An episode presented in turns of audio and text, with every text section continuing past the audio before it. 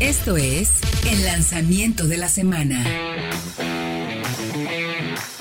Pero bueno, mi querido Fredo, eh, nos va a tomar algo de tiempo analizar esto y, es que tiene que ver eh, ni más ni menos que con, pues, históricamente, no solo en el segmento, sino en toda la industria, en todo el volumen de ventas de nuestro mercado. Cuando tú dices Volkswagen Jetta, pues como que todo el mundo dice, a ver, a ver, a ver, ¿qué? O sea, si, si es un auto súper deseado, o sea, no hace falta que digamos nada, la gente lo tiene clarísimo, ¿no? De acuerdo, doctor. Y además, es un auto que generación tras generación, algunos dicen, no, no me gusta, pero siempre tiene esa característica de manejo, de precisión, de acabados, de tecnología incluso, que la verdad lo ponen a la vanguardia. Ahora, Volkswagen lo actualiza para el 2022, una actualización, digamos, de media vida, estética ligera, pero van a añadir tecnologías interesantísimas de serie para toda la gama, que creo que es lo más valioso.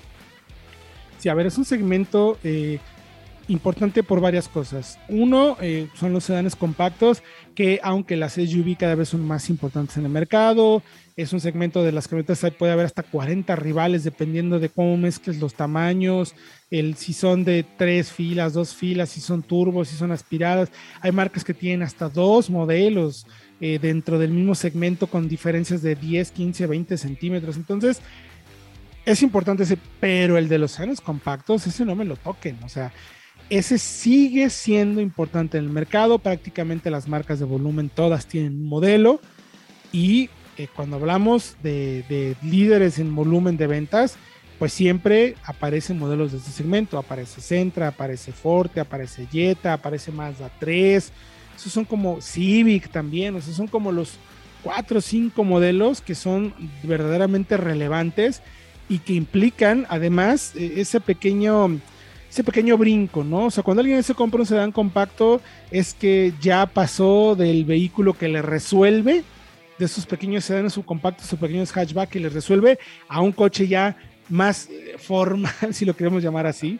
Un coche mejor armado, más hecho. Aspiracional. Con más tecnología y, por supuesto, más aspiración en mi querido Fredo. Entonces, este 2022 sí viene con cambios muy interesantes. Eh, que, que, a ver, el segmento se ha puesto a darse de golpes con todo, ¿eh? O sea, primero llegó Centra y puso las cosas en un nivel. Kia le responde. Llega el Antra, ponen las cosas diferentes. Viene Civic y sube el listón en muchas cosas. Y le tocaba a Jetta, ¿no? ¿Qué hace el Jetta en el segmento, Fredo? Eh, es el auto que se ha vuelto en el segmento hasta un tema de estatus, si me permites. Porque quien tiene un Jetta es el, es el al que volteas a ver y dices, wow, un Jetta le está yendo bien. Entonces, es un auto que para respaldar, digamos, esa idea, tenía que volverse más tecnológico, tenía que entregar más equipamiento. Y es lo que hacen. Además de la actualización, digamos, visual, que tiene nuevas fascias, una nueva parrilla, eh, adelante atrás, un nuevo interior.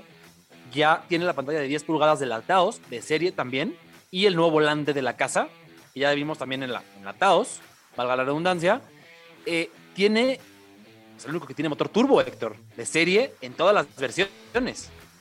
Y es el auto al que además se recurre eh, por una cuestión de manejo, porque lejos de ser solamente un sedán amplio, espacioso, práctico, también lo compras porque piensas como entusiasta un poco, se maneja muy bien. Es un auto preciso, es un auto silencioso, es un coche, eh, incluso me permitirás, muy rápido para el estándar del segmento, siempre lo ha sido. Totalmente, digo, recordemos un poquito lo que siempre mencionamos acá cuando un coche, eh, una marca le invierte en plataformas, el beneficio es amplísimo, ¿no? Desde, por ejemplo, esta plataforma ya la conocemos, la puedes encontrar en un Jetta, la puedes encontrar en alguna camioneta de Audi, por ejemplo, y eso finalmente te permite eh, concebir un producto que sabes que te va a funcionar en diferentes aspectos y va a ser sólido, sobre todo que es lo más importante, un auto que te, que te transmita solidez. Y sí, justo eh, este, este nuevo Jetta eh, lo que retoma son los detalles que ya hacía bien y mejor lo que tiene que mejorar. ¿no? El hecho de que sea turbo de 150 caballos desde el principio es fantástico. El GLI también se presentó.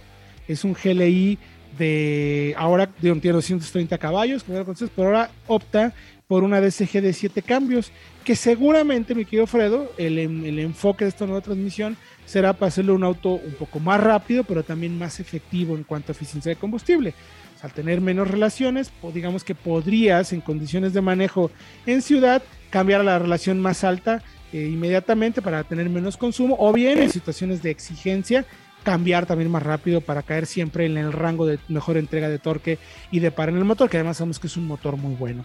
¿Qué destaco principalmente, además de lo que mencionabas, mi querido Fredo, con el tema de la tecnología, con el tema del empuje? El tema de cambio de diseño, ah, como siempre podrá uno gustarte, eso es eh, totalmente subjetivo, ¿no? Hay quien le gusta, exacto. A mí personalmente sí me gustó. Platiqué con un amigo que trabajó en Estados Unidos y que tuvo oportunidad de ver varias opciones de parrillas y todo. Y me dice, es la que menos nos gustaba a todos, pero bueno, eso finalmente el público manda. A mí sí me gusta. Me parece que es una evolución eh, consecuente de lo que vimos de la generación 7, tal cual la que, es la que estamos viviendo. Y eh, lo vuelve un poquito más tecnológico, ¿no? Con las luces de LED laterales, los faros también de LED, los detalles más en, las fascias, ahora un poquito más de, cromo, de, negro brillante, también las versiones GLI. Y por dentro, eh, el tema tecnológico me parece que aporta muchísimo porque se ha vuelto ya cada vez más importante para aquellas personas que tienen un coche y que están pagando una buena cantidad de dinero, pues tener buena conectividad, Fredo. O sea, no puedes tener un coche que ya no te dé lo que incluso hace algunos años veía solamente en vehículos premium, ¿no? Ahora ya tenemos mucha conectividad y con Volkswagen, con la nueva generación del Jetta, así, bueno, la nueva generación, la actualización del Jetta, este cambio de media vida como mencionabas al principio, lo tiene, Fredo. ¿Qué es lo que ofrece ahora? Va a tener eh, la nueva pantalla, le llaman Volkswagen Play, de 10 pulgadas, que se estarán enlatados, llega también en la T-Cross y vendrá seguramente en más modelos de la marca conforme pase el tiempo. Eh, tiene además eh, Wireless App Connect, ya no solamente tienes el CarPlay y el Android Auto, sino que además es inalámbrico. Puedes conectarte sin cables. Y para respaldar este tema inalámbrico, tienes cargador también por inducción para el teléfono móvil. Eh, tiene eh, cuadro digital. No sé, no sabemos todavía en qué versiones lo va a tener. Pero supongo que va a ser más amplio que antes. Casi te puedo asegurar que son todas.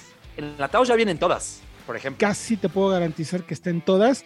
Acuérdate que nada más lo que cambia entre algunas versiones o incluso con la versión GLI es qué tan amplio es el clúster digital. Es decir, si le puedes quitar o poner más cosas, cuánto lo puedes personalizar. Lo que está haciendo Volkswagen con estas nuevas generaciones es, eh, sí te lo doy, pero te le limito para marcar diferencia con las versiones más caras. ¿no? Yo estoy casi seguro que es para todas las versiones.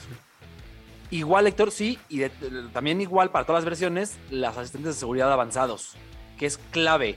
Porque como decías, llegó el Centra, puso la historia en un punto y lo tenían desde versiones SR, que era, digamos, la intermedia por 400, ya están en 450 actualmente, esas versiones del Centra. Luego llegó el Elantra y también lo incorporó el Forte, el Civic, que lo integra por precio, pero un precio mucho más alto, 580 mil pesos. Y el Jetta ya nos confirmaron eso sí que lo tiene en todas las versiones. Frenado de emergencia, y control crucero adaptativo. ¿Qué quiere decir? El freno de emergencia detecta si te distrajiste en el tráfico y te vas a dar con el coche adelante y puede frenar el auto por cuenta propia, que es, un tema de seguridad importantísimo. Y el control crucero adaptativo te permite, cuando vas en autopista, poner una velocidad y que sea el auto el que pueda frenarte o acelerarte en función de si hay un coche adelante. Es decir, te topas con un auto, un camión que va a menor velocidad, baja la velocidad, cuando se quite, vuelve a ir a la velocidad a la que tú le indicaste. Es, ya no tienes que acelerar casi casi. Sí, son sistemas muy buenos y además tenemos también monitor de punto ciego. Claro. Que es eh, tal cual, en los espejos retrovisores sabemos que hay un, un, punto ciego donde no vemos los coches, pero a través de un foquito y una alerta nos dice aquí hay algo abusado. Esos tres detallitos, mi querido Fredo, además de los frenos de disco, ABS, SP, control de tracción y las seis bolsas de aire, pues ya tienes un coche súper completo. Estamos hablando de un auto que está al nivel de lo que antes tanto criticábamos o pedíamos, ¿no? ¿Por qué no están los coches a nivel de Estados Unidos? Bueno, pues ahí está, ahí está la respuesta. Y, la mecánica, Héctor, porque también algo que le pedíamos mucho a la sexta generación era el motor turbo. Y ya lo tenemos de serie en todas las versiones, algo que ningún otro auto del segmento tiene. Porque en el Civic, por ejemplo, lo tienes a partir de la versión intermedia. En el Forte solo en la tope. En el Mazda 3 solo en la tope. Lo tienes de serie. Es un motor muy, digamos, eficiente y además que empuja muy bien vaya, tenemos pruebas de aceleración y está a la par de un Mazda 3 2.5, por ejemplo. Efectivamente, son detalles bien interesantes porque estamos viendo entonces un coche que la marca, a ver, hizo lo que tenía que hacer. e incluso aunque no sabemos los precios, yo insistí mucho con la gente de producto. Ahorita en la presentación dije, bueno, tienes que darme un estimado. Algo. A ver, pero eh, ve cómo hemos hecho con Taos. Sabemos que Taos es un producto que participa en un segmento de volumen, de camionetas, pero desde la versión de entrada viene súper bien equipada y a muy buen precio. O sea, es de las más accesibles con mayor nivel de equipamiento y además también turbo. Entonces, dicen que van a hacer lo mismo con el Jetta. Actualmente está en 380, si no me equivoco, la versión de entrada, me quiero Fred. 355. 355. Trendline manual. Fíjate. O sea que. Ah, mantiene la, caja manual, ¿eh? La mantiene, por cierto. Eh, porque es verdad, es el de los pocos en el segmento que te permite, desde versiones de entrada hasta casi las tope, tener automática o manual y elegir. Y eso también tiene que ver con el precio, porque si vas por la manual, puedes tener un precio de entrada más bajo, con más equipamiento. Es importante. Correcto. Entonces, eh, ahí, está el análisis, está interesante en ese sentido. Los vamos a invitar a, vamos a ir un corte, los invitamos que vayan a soloouts.mx de noticias. Ahí tenemos toda la información para que vean más detalles del Jetta, igual un poquito más tal cual a detalle, equipamientos, versiones, las fotos, el video. Tenemos el video también en el canal de YouTube, vayan en arroba soloautos vaya autología y pueden encontrar el video con todo el análisis para que chequen a ver si este Jetta pues ahora ya encaja en sus posibilidades. Es un auto, me parece, insisto, bastante redondo bien ejecutado. Y lo mismo que pasa con el Nissan V-Drive, con el Versa V-Drive, viene a poner las cosas en el segmento muy favorables, sobre todo para quien va a comprar un coche. O sea, ya no para la marca, sino el que sale ganando con este tipo de coches es el comprador. Así que vamos a ir un corte regresamos con más aquí, en Solo Autos Radio, Vaya Autología. Y la llegada del Jetta también, la actualización del Jetta de, de nueva, nueva generación, sino año 2022, lo vuelve muy interesante. Hay un tema que no comentamos, mi querido Fredo. Ahorita vamos a ver un análisis interesante. ¿Cómo se coloca ante todos los rivales de un segmento muy peleado y muy interesante? Ya mencionas cuáles son. Pero hay algo tristemente que no comentamos y que es que este Jetta lo vamos a tener hasta finales de año. No se ve posible que lo tengamos antes y tiene que ver ni más ni menos que con los malditos semiconductores que están ahora poniendo de cabeza toda la industria. En Puebla platiqué con el presidente y director de la marca de Ford de México, con Edgar Estrada, y me lo dijo así de claro. No tenemos suficiente semiconductores para la producción y para surtir a México. Tenemos ahorita el inventario para la generación actual, o sea, la que no tiene los cambios, pero también muy poquitos. O sea, va a haber un momento, dura, seguramente durante el mes, en el que no vamos a tener jetas a la venta. Puede, puede llegar a suceder eso. Desafortunadamente, hasta finales de año, mi querido Fredo. Creo que la marca lo va a aprovechar a favor para generar expectativa del nuevo modelo. Sabemos ya el formato desde la pandemia vienen haciéndolo todas las marcas con la preventa y así más o menos darse una idea de qué tal, qué tan grande va a ser la demanda por el auto. Va a ser interesante ver cómo lo manejan, pero creo que aún con tiempos de espera, seguramente veremos gente que va a decir yo espero al Jetta, no importa, porque ha sido así a lo largo de toda la historia. Ha sucedido muchas veces. Es un modelo que ya mencionamos, tiene, está muy bien equipado, viene bastante bien, seguramente sí se va a convertir pues nuevamente en una de las referencias, sobre todo por el precio. Y sobre todo lo que siempre nos preguntan, mi querido Fredo, las versiones de entrada, así, ay, sí siempre hablan de las top, las más equipadas, las que tienen todo, pero no todo mundo se puede comprar la versión top. Entonces, hay un análisis muy interesante que hiciste precisamente sobre las versiones de entrada. No sabemos el precio del Jetta, insisto. Hoy en día, platicábamos, está alrededor de los 350, 360 mil pesos la versión de entrada. La versión manual de entrada, que tiene el equipamiento necesario, doble seis bolsas de aire, SP, ABS, perfecto. Pero ahora eh, la nueva generación ya va a venir con más equipamiento, como mencionábamos control de velocidad de crucero adaptativo, eh, frenado eh, autónomo o asistencia de frenado en caso de emergencia, clúster digital, pantalla de 10 pulgadas, algunos detalles más de equipamiento que tendremos o no tendremos, pero lo interesante va a ser, Fredo, cómo se coloca contra los rivales directos, pero en las versiones de entrada. Insisto, subrayo en mayúsculas, no sabemos el precio. Imaginamos, mi querido Fredo, que podría estar debajo de 400 mil pesos. Es un margen amplio, de 360 a 400, es mucho margen. Yo le calculo como 380, Fred, la verdad. Yo le podría calcular entre 390 y 400 para el Trendline manual. Quizá el Trendline Tiptonic ya suba de los 400, no por mucho. pero van a estar en ese rango. Ahora, con esa, digamos, eh, estimado, podemos más o menos imaginarnos cómo va a quedar parado contra un Elantra GLS, que es el más barato, contra un Forte LX, el Mazda 3i, o el Centra, que curioso, Héctor, el Centra tiene versión Sense, pero por menos de 400 da para una Advance de 390 y 900 y vamos por una manual. Ya si queremos una automática, sí tenemos que quedarnos en la Sense, porque la, digamos, la Advance CBT se va arriba de 400. Pues está interesantísimo. A ver, entonces empecemos. A ver, el Antra GLS, que en este momento del análisis está en 367 mil pesos números redondos. Correcto. Eh, se ofrece solamente con cajas automáticas. No hay para ninguna versión opción manual.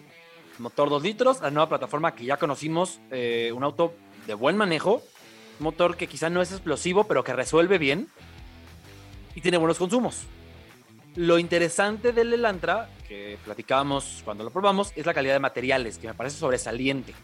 Y aquí, aquí incluso podría estar un puntito por arriba del alemán. Pero los ensambles creo que Volkswagen lo resuelve muy bien, lo resuelve con maestría casi siempre. Y aquí Volkswagen de nuevo va a compensar. Ahora, el Elantra tiene caja automática de serie, pero, eh, por ejemplo, no tiene las estancias de conducción que tiene en el Jetta, no tiene el cockpit, digital y la pantalla es de 8 pulgadas. Para llegar a la pantalla de 10 en el Elantra, hay que ir a la versión intermedia de 424 mil pesos. O sea, interesante. Sí, porque además en ambos eh, lo que vamos a ver es que tendrán ajuste manual de asientos, climatizador, o, puede ser aire acondicionado climatizador sencillo, cámara trasera con sensores, me imagino que sí deberíamos de tenerlo también en el Jetta, un control de crucero quizás sencillo, estoy casi seguro que lo va a tener eh, en la versión de entrada. Eh, en la versión de entrada, correcto, computadora de viaje y controles en el volante, ¿no? Además de los, de los rines de aluminio, 17 y 6 pulgadas, depende un poco de la versión, ¿no? Que fíjate, ahí es un punto, porque el, el Jet actual tiene rines de acero en la versión Trendline. Entonces podría ser que lo mantuvieran con, con rines de acero para sumar todo lo que van a sumar, que creo valdría la pena. Sí. Es un buen negocio, digamos, como comprador. El siguiente en la lista es el Kia Forte LX, caja manual, que sí tiene que es pues de los más baratos del segmento. 300, 352 mil en números redondos, mi querido. Básicamente. Sí, motor del Elantra. La plataforma no es la misma porque aunque Hyundai y Kia son hermanas, digamos que primero fue el Elantra y luego va el Forte. Este Forte debe tener la plataforma anterior del Elantra. Eh, ya tiene ayudas de conducción, pero a partir de la versión GT Line de 457 mil pesos. Es decir, para que se den una idea, como el Jetta, desde 400 mil ya lo va a tener. Estimamos más o menos. Además tiene motor turbo el Jetta, pero fíjense, el Elantra no tiene ni siquiera eh, en esta versión GT Line y a la tope el control adaptativo de crucero. O sea, no lo tiene ninguna versión y el Jetta la va a tener de serie. Con motor turbo, coche más rápido, probablemente más eficiente. No tiene clúster digital, no tiene pantalla de 8, la pantalla es de 8 pulgadas, no de 10. Ah, detallitos, pues. pero van sumando. Van sumando. Por ahí el Forte interesante es ya quizá una versión más alta. Es donde se vuelve más, digamos, atractivo la, relación valor-precio del Forte. Sí, porque exacto, ya te vas a la versión tope de, de, Forte GT con el motor turbo, que estaría al precio de la versión Highline, que tiene el motor turbo menos potente. O si no, te tendrías que brincar hasta el GLI, pero ese ya se va por completo del precio. 600, seguramente. seguramente, efectivamente. Siguiente en la lista, mi querido Fredo, eh, pues bueno, ahí te lo voy a dejar que lo digas tú, porque seguramente te lo sabes de memoria. La versión de entrada de Mazda 3, el sedán de 384.900. Yo creo que ahí, debe, va, ahí va a estar ubicado eh, la versión de entrada. Yo creo que tiene que estar abajito del Mazda 3. De acuerdo, es el único del segmento que es más rápido que el Jetta, según nuestras pruebas con Vivox, 9.6 el Mazda 3, 10.1 el Jetta. Todos los demás se van arriba de los 12. Eso importante. El Mazda puedes tener manual por ese precio o por 10 mil pesos más, 395 el automático de 6. Y creo, Héctor, que en esta versión eh, es una de las más completas, porque por ejemplo viene con la pantalla de 8.8 pulgadas y no se degrada, digamos, respecto a las versiones tope de gama, sino que es la misma para todas las versiones. Y el equipamiento de confort es el más completo, ya tienes arranque por botón, ya tienes también eh, computadora de viaje, aunque ninguna versión del Mazda 3 llega a los niveles de asistencia de conducción que sí tiene el Jetta de serie. O sea, en el Mazda 3 hay que ir por el más costoso para tener eh, sensores de, eh, perdón, eh, para tener la- el, mo- el monitoreo de punto ciego y la alerta de cambio de carril y el tráfico cruzado posterior. Solamente eso hasta la tope. La entrada no tienes nada de eso. Y en el Jetta tienes ya el control cruzado adaptativo de serie. Fíjate, fíjate qué interesante lo bien que estuvo analizando la gente de producto de Volkswagen, cómo acomodarlo y cómo. Pues, cómo volverse relevante, ¿no? Sobre todo, aunque no Pero, sea el más ¿eh? potente, porque sí, e- e- efectivamente tienes eso en el Mazda, pero y también tienes los 224 caballos, 220 y tantos caballos. En Sí, el turbo y tracción integral y todo, ¿no? Incluso en el Mazda 3, en el que no es turbo, el motor 2.5, ojo, no se vayan con la finta, no gasta mucho más por ser más grande. De hecho, tiene consumos a la par de los motores 2 litros de los competidores, del Forte, del Elantra. Eso interesante también mencionarlo. Y la calidad de materiales, que creo ahí sí, no me vas a dejar mentir, indiscutiblemente la mejor del segmento. Para Sí. todas las versiones. Sí, sí, sí, sí. Ahí, ahí sí es difícil que alguien le quite esa posición a mi querido Mazda, porque sí, la verdad va a estar un poco complicado. Y para concluir, tenemos el Nissan Sentra Advance que mencionabas, transmisión manual, por 399,900. Es el más costoso de todos en la versión de entrada. ¿eh? Eso es, Es que, es importante no es- también decirlo. es que no es versión de entrada, es la segunda. Si te Ah, vas a la. Sense, Cierto, cierto, lo que platicábamos, lo que platicábamos. es verdad. Exactamente. Si te vas a la Sense, está en 347 con la manual o 365 con la CBT. Correcto. A todas con motor de 2 litros, como en el Elantra y el Forte, 150 caballos de fuerza y un auto que mejoró muchísimo con la generación más reciente. Hace, llegó hace un año a México. Materiales, ensambles, seguridad. Es un auto completamente distinto que además, hablábamos de la plataforma del Jetta global, el tema de, de invertir en el chasis. Lo mismo que el Jetta, plataforma global eh, de Renault Nissan, que se usa en Renault y Nissan en Europa, la CMF, común y modular. Sí, eh, totalmente de acuerdo. Lo interesante, me, parece que, a ver, aquí obviamente ya tienes también muchas versiones por menos de 400 mil pesos, que como sabemos que queremos que va a llegar el, el Jetta, es va a ser muy parecido en cuanto al Sentra, en términos generales de calidad de materiales.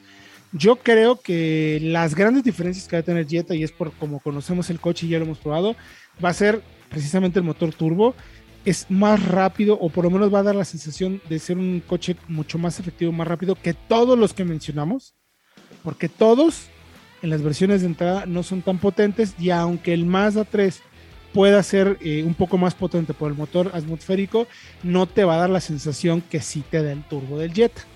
Me parece que ese es como el principal punto, mi querido Fredo, además de la sensación de solidez en el manejo y pues ya el tema de pantalla, ¿no? Que insisto, se empieza a volver relevante ya en un segmento, ¿no? Porque el tema de seguridad ahí sí estamos todos resueltos con lo básico. Y luego Sí. además sumarle pues las asistencias que va a tener desde entrada, ¿no? Me parece que, que eh, Volkswagen lo tiene como muy bien analizado. Esperemos que no nos defrauden con el precio, mi. Yo estoy seguro que, que no, por ahí, por ejemplo, el Civic ya no lo mencionamos porque ese sí ya se va muy, muy arriba. está muy arriba. Creo que ya se sale totalmente del rango en el que tendría que estar para ser competitivo, a pesar de que es un muy buen auto. Eso no queda Sí, duda. Pero ya. Pero se ya pasa. se va casi al nivel de lo que va a costar una 3, seguramente. Efectivamente. Pues gracias, mi querido Fredo. Un análisis muy interesante donde pueden encontrar más información nuestros amigos aquí de Solo Autos Radio y Autología. En soloautos.mx, diagonal noticias, está todo el análisis del Jetta, de sus rivales y también del V-Drive. Todo, tenemos ya cuatro notas del V-Drive. Correcto. Está todo lo que tienes que saber del modelo más equipado, mejor equipado del mercado y más barato. Gracias, mi querido Fred Chabot. Héctor, nos vemos la semana que entra. Ya esperemos que ya esté Diego, ya se digna a presentarse.